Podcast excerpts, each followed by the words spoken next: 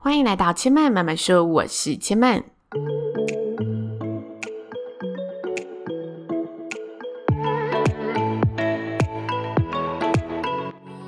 目前频道在 Apple Podcast、Spotify、KKBox 以及 Google Podcast 都听得到。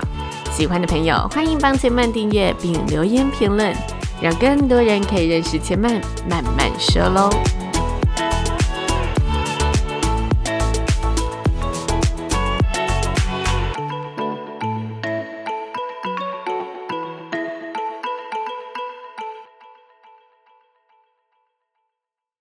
Hello，大家好，今天来到节目的两百三十集，那刚好明天呢，四月七号也是前满呢三十岁的生日。本来呢，我是只想要简单的录个三分钟的一个短片，跟大家分享一下，就是我想要放假一周的消息。我原本打算是这样的，但是这个生日的前戏呢，真的过得太轰轰烈烈了。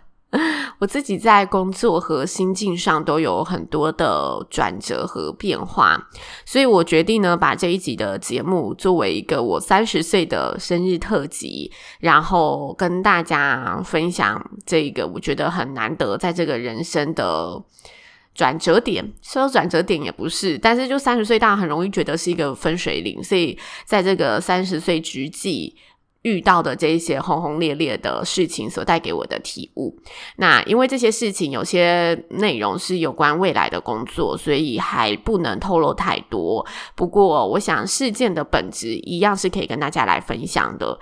那既然是生日特辑呢，我们就以生日愿望出发，每个人每年都可以任性的许三个生日愿望。所以在这一集节目呢，我想要以我自己在现在、过去、未来的。三个愿望来跟大家分享。其实说愿望也不是，应该是现在、过去、未来发生的这三件，我觉得在生日前夕非常轰轰烈烈的事情。有其中有愿望，然后也有目标，也有我非常感恩的事情。首先呢，我想跟大家分享的是现在。嗯，我不知道大家有没有正在收听的听众跟我是可能同龄的人。其实我觉得这问题可能不止同龄的人会发生，大家在一些人生的交际点都会发生。尤其是我自己这两年，我在二十八到三十岁，其实心中会出现很多犹豫和不确定。我觉得这犹豫和不确定是来自于你开始要。担忧的事情越来越多了，然后你就没有以前的洒脱。但最近呢，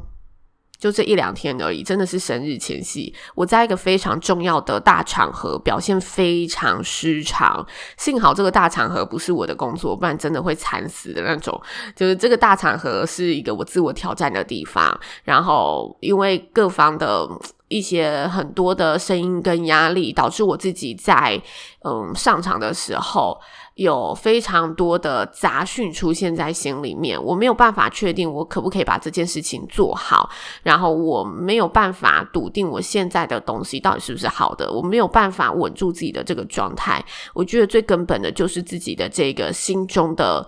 不确定的状态，所以这件事情时常过后。有一位算是老师级的前辈，他就告诉我说，他其实有看到我私底下的状态，就他他觉得我私底下是非常洒脱的，他希望我可以找回那个洒脱的样子。其实啊，我很久没有听到有人用洒脱来形容我，因为我是一个非常。有自我要求的人，然后这个自我要求会变成顾虑很多，有很多包袱，或者所谓的呃，我希望呈现就是完美的那一刻。所以我这一次啊，真的是我拿起麦克风以来，这八年以来状态最失常的一次。坦白说，在结束的当下，我不后悔，我只是觉得我怎么会这样？我陷入个非常内疚的状态。所以那个时候，呃，别人在跟我说什么，我今天呈现的内容哪里怎样，哪里怎样的时候，我完全是已经没有打开耳朵了，因为我知道我今天就是表现得很差，就是我原本内容就没有呈现出来。我反而那个时候比较多在想的是，我怎么会变成这个样子，百思不得其解的那种。后来这个前辈跟我讲说洒脱的样子，我就突然呢，好像耳朵抓住了一个非常重要的关键词。第一个是我很久没听到，第二个是对，其实我在舞台上真的是扭扭捏捏的，一点都不洒脱。我没有把我最真实的东西分享给大家，但这说起来啊，很容易，做起来真的非常的困难，因为你必须真的抛下太多东西。我觉得，尤其是我，因为我在一直以来的主持训练上，我都需要维持一个形象、一个样子，所以当这一个场合是可以让我。做回自己的时候，我反而会不知道怎么拿捏做回自己的那一条线，因为我已经习惯我面对大家的时候就是要这个样子，就很像老师他在舞台上教书的时候，他就会有老师的样子，但其实老师私底下可能是很疯癫、很疯狂的，这个只有他朋友会知道，或者是只有他其他的。家人啊，等等会知道，但是呃，学生看到老师的一面，就是看到老师的那一面。我觉得我就是已经很习惯在这一些表演的场合上 hold 住那个状态，这没有好也没有不好，我可以继续 hold 住。但我觉得我自己就是处于一个想要改变又不确定自己的改变到底是好不好的阶段，所以导致我的表现非常的失常。我在当下有很多很多的声音。所以在现在这一刻啊，我觉得如果我接下来要继续挑战这个舞台，我想跟大家分享的是，嗯，既然大家决定了这件事情，就要消除心中不确定的声音，然后放胆任性的做自己。这是我在三十岁给自己的第一个愿望，第一个目标，也分享给大家。如果大家刚好也是在人生分水岭的阶段，或者你现在正在迷茫哪一件事情，既然决定了。就好好消除心中这个摆荡不定的东西，然后勇敢的、奋力一搏的去展现自己的真本色。有时候准备太多反而不是一件好事，就你追求的完美，反而会让你变成了另外一个。很拘谨、很框框的样子，这是我在生日前夕的第一课学习。现在的这一刻，接下来跟大家分享过去，就是呢，我在这个挑战的场合上，我遇到了一直有就是收听我节目的听众，然后他特别来到现场支持我，我觉得非常非常的感动。我那时候跟他说：“哎，好像第一次有人这样子来现场找我。”哎，后来呢，我仔细回想，发现不对，不对。其实我在之前就是婚礼啊，还是活动主持的场合上，也有遇到几位听众来跟我打招呼。只是我每次心中都非常兴奋的，像第一次，所以我就会忘记前面其实有发生这些事情。那我也很开心，很珍惜，就大家愿意来跟我。就是呃，告诉我你是谁，然后告诉我说你听完节目的想法，因为我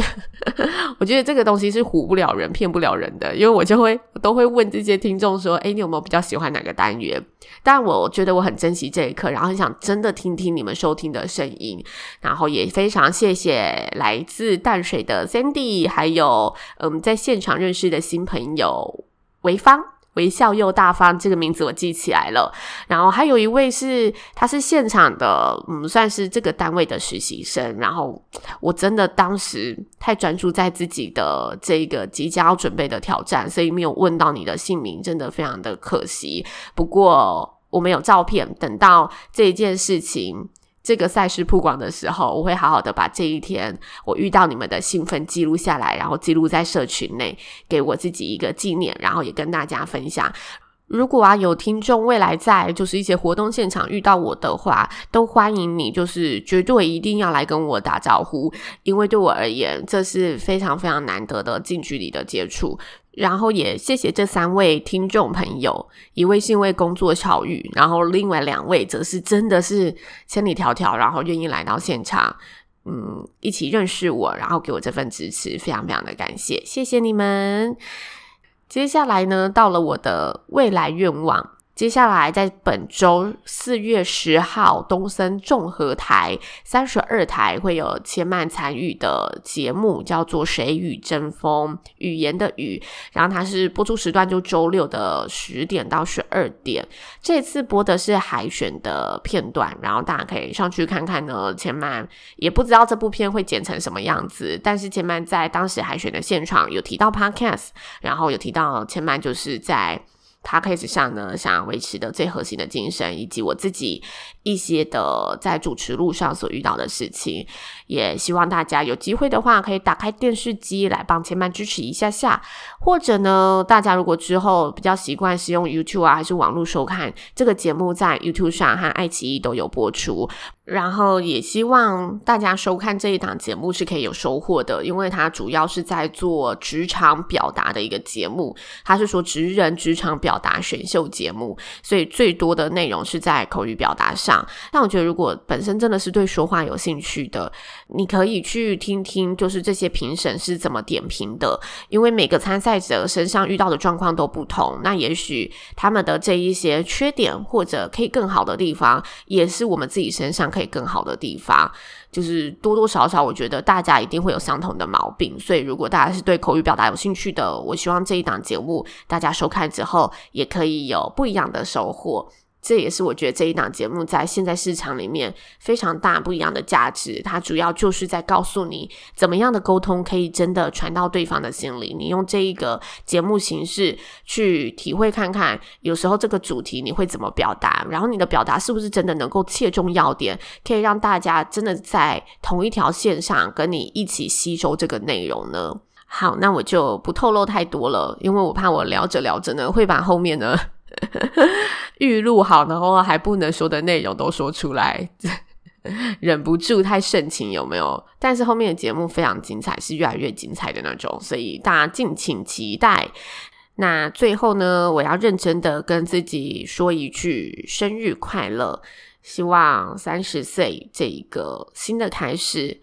我可以把过去所有累积的能量好好继续带着，然后把所有学习到惨痛的经验也消化过后，内化成自己未来的养分。最重要的是